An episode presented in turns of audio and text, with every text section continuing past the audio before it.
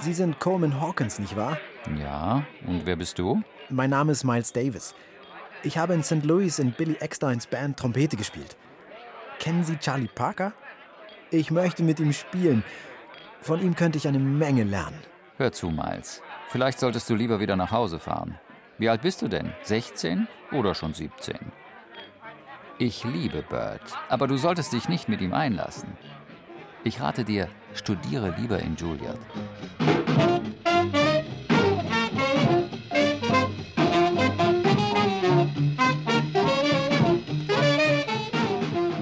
Ein Gespräch am Bühnenrand im Onyx Club in New York City. Der junge Miles Davis, gerade in die Stadt gezogen, um an der berühmten Juilliard School of Music zu studieren, sucht fieberhaft nach seinem großen Idol, dem Saxophonisten Charlie Parker, dem King of 52nd Street, jener Straße, in der zu dieser Zeit, Mitte der 40er Jahre, alle paar Meter ein Jazzclub zu finden ist. Parkers sprudelnde Altsaxophontöne sind die Sensation dieser Zeit.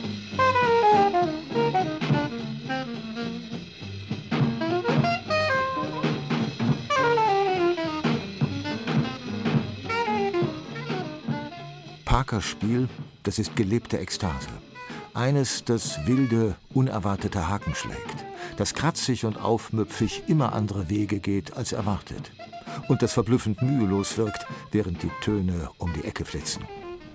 Sogar der große, 15 Jahre ältere Tenorsaxophonstar Coleman Hawkins zieht vor einem wie ihm den Hut. Doch Charlie Parker, genannt Bird, hat noch andere Seiten. Dieser Typ lebt wie ein Vagabund und hat eine Menge schlechter Angewohnheiten. O-Ton eines Clubbesitzers. Die schlechten Angewohnheiten zogen sich durch Parkers ganze nur 15 Jahre währende Karriere. Parker nahm Heroin und trank Unmengen Alkohol. Er aß nicht, er fraß. Er kam zu Auftritten viel zu spät oder gar nicht. Er versetzte sein Saxophon im Leihhaus, um an Geld für Drogen zu kommen. Sozial eine Zumutung. Künstlerisch ein großes Genie.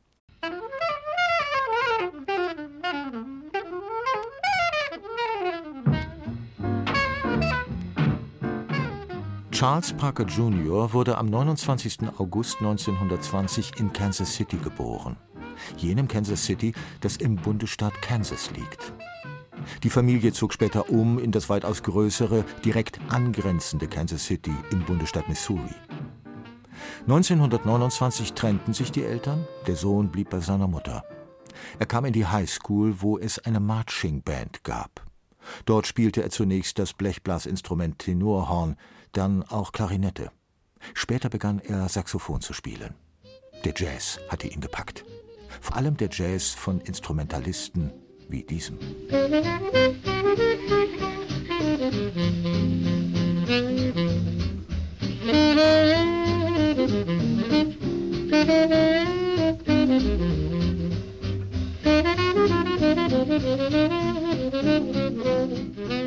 Der Tenorsaxophonist Lester Young, Großmeister des gelassen raffinierten Tons. Musiker wie ihn konnte Parker erleben.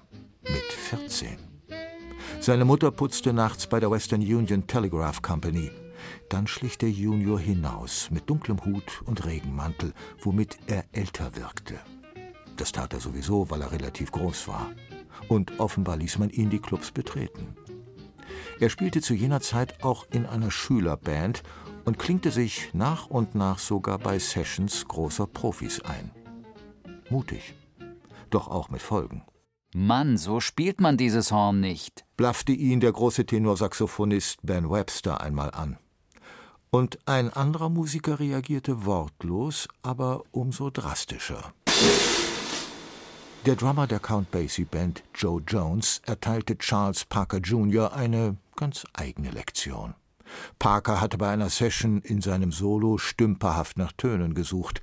Geräuschvoll landete Jones Becken vor den Füßen des jungen Ehrgeizigen, der dann zerknirscht das Weite suchte und erst einmal viel übte, bevor er wieder die Szene betrat.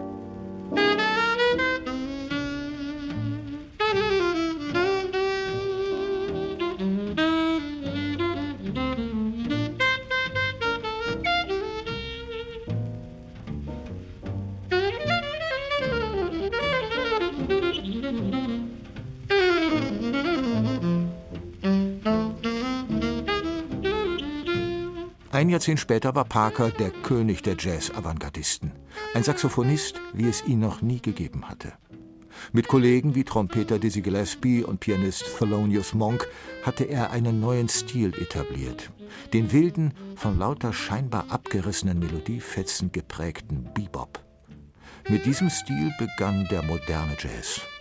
Parker war die herausragende Gestalt dieser Musik. Seine Töne wirkten stets doppelt so schnell wie die der meisten anderen, konnten dabei aber auch ungemein zärtlich klingen.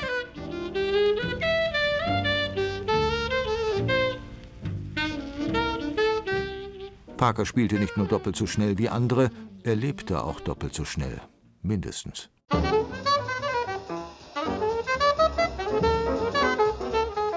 Das habe ich schon morgen gespielt.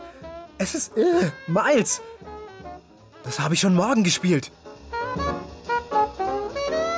Das legte der Schriftsteller Julio Cortázar dem Helden einer Erzählung in den Mund, die Parker gewidmet war. Für Parker war heute stets morgen. Ein Leben im Zeitraffer. Mit knapp 16 war er zum ersten Mal verheiratet. Er heiratete insgesamt dreimal, wurde mit 17 zum ersten Mal Vater. Da war er längst drogensüchtig. Wie ein Getriebener suchte er nach musikalischer Perfektion und richtete sich körperlich und psychisch zugrunde. In einer Hotellobby wollte er telefonieren, hatte aber in seinem Zimmer vergessen, außer Socken noch etwas anderes anzuziehen. Auf der Bühne stand er immer mehr neben sich. Den Bassisten Charles Mingus verärgerte er damit so, dass dieser sich ausgerechnet im nach Parker benannten Club Birdland öffentlich vom Bühnengeschehen distanzierte. Mingus, jetzt gehe ich sehr bald an einen Ort, an dem ich niemanden mehr Schwierigkeiten mache, sagte Parker danach an der Bar zu dem Bassisten. Er sollte recht behalten. Im März 1955 besuchte Parker die Baroness Nika de Königswarter, eine große Gönnerin des Jazz, in ihrem Apartment im Stanhope Hotel in New York. Plötzlich begann er Blut zu spucken, ließ sich aber nicht in eine Klinik einweisen. Er nahm Penicillin, fühlte sich besser. Vier Tage später, immer noch bei der Baroness, sah er eine Fernsehshow an, lachte laut über eine Slapstick-Einlage, fing an zu würgen und starb. Es war der 12. März 1955 um 20.45 Uhr. Charlie Burt Parker, einer der größten Musiker der Jazzgeschichte, war tot. Keine 35 Jahre alt.